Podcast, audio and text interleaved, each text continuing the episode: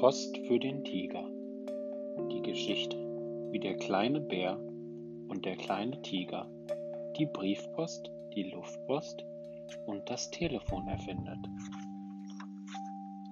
Einmal als der kleine Bär wieder zum Fluss angeln ging, sagte der kleine Tiger, Immer wenn du weg bist, bin ich so einsam. Schreib mir doch mal einen Brief aus der Ferne, damit ich mich freue, ja? Ist gut, sagte der kleine Bär und nahm gleich blaue Tinte in einer Flasche mit einer Kanarienvogelfeder, denn damit kann man gut schreiben. Und Briefpapier und einen Umschlag zum Verkleben. Unten am Fluss hängte er zuerst einen Wurm an den Haken und dann die Angel in das Wasser. Dann nahm er die Feder und schrieb mit der Tinte auf das Papier einen Brief. Lieber Tiger, teile mir mit, dass es mir gut geht. Wie geht es dir? Schäle inzwischen die Zwiebeln und koche Kartoffeln. Denn es gibt vielleicht Fisch. Es küsst dich dein Freund Bär. Dann steckte er den Brief in den Umschlag und verklebte ihn. Fing noch zwei Fische, einen zur Speisung und einen, damit er ihnen das Leben schenken konnte, damit er sich darüber freut, denn Freunde ist für jeden schön. Abends nahm er den Fisch und den Eimer, die Tinte und die Feder und auch gleich den Brief mit und ging nach Haus.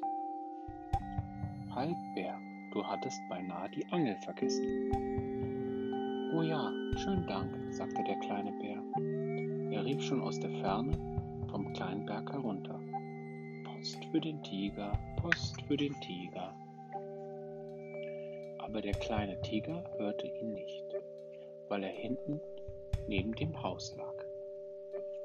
Hatte keine Zwiebeln geschält und keine Kartoffeln gekocht, hatte die Stube nicht gefegt und auch die Blumen nicht gegossen, hatte zu nichts Lust gehabt, weil er wieder so einsam war.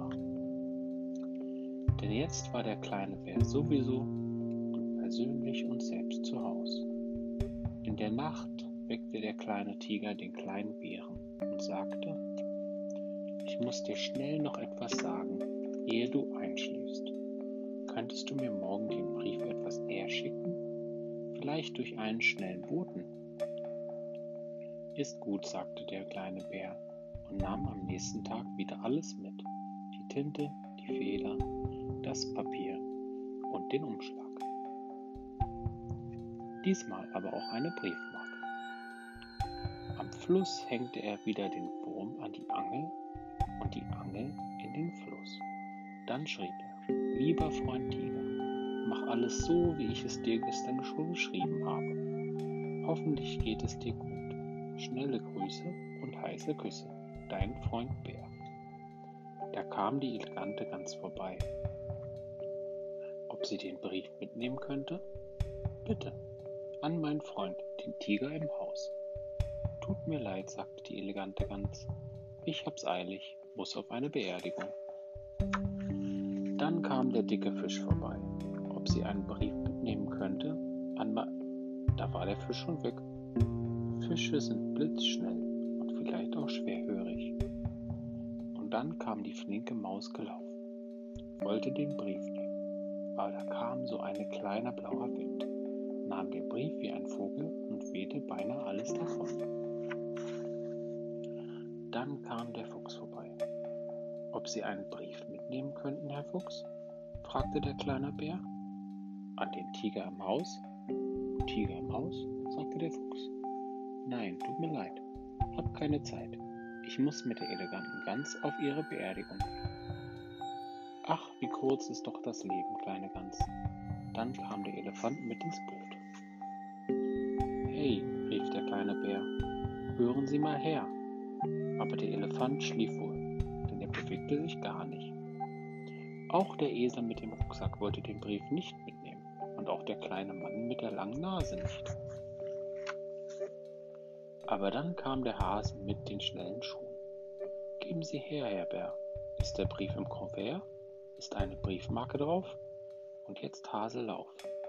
Der Hase rannte so schnell, wie ihn seine Schuhe trugen. Hast du ihn nicht gesehen zum Tiger nach Haus?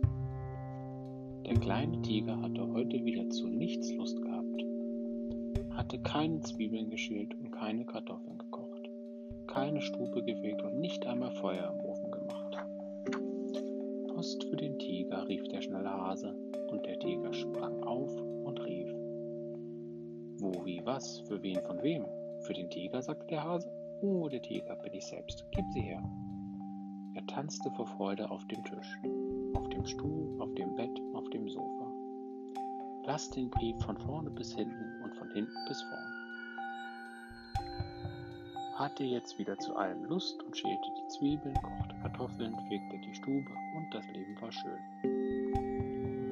Er machte ein heißes Feuer im Ofen und er holte Petersilie im Garten für den guten Fisch zum Abendbrot.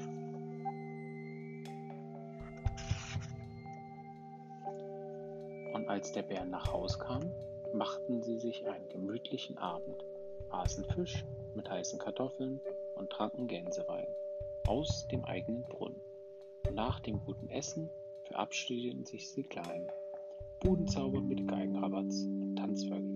Einer spielte die Kochlöffelfeige, äh, Kochlöffelgeige und der Tiger strich den Besenstiel was. Als der glückliche Maulwurf in der Ferne die schöne Musik höre, kam er sofort zu Besuch und tanzte auf dem Tisch mit seinem Spazierstock, einen verliebten Schlummerwalzer. Weil jetzt wieder mal ein Brief schreiben und weil der Tiger jetzt auch wieder mal einen Brief haben wollte, konnte der schnelle Hase die Arbeit allein nicht bewältigen.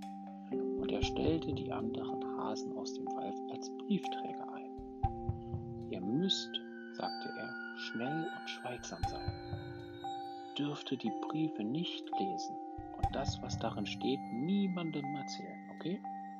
Alles klar, riefen die Hasen mit den schnellen Schuhen wurden Kästen für die Briefe an alle Bäume gehängt, damit die Hasen sie nicht mehr bei jedem abholen mussten und gelb strichten.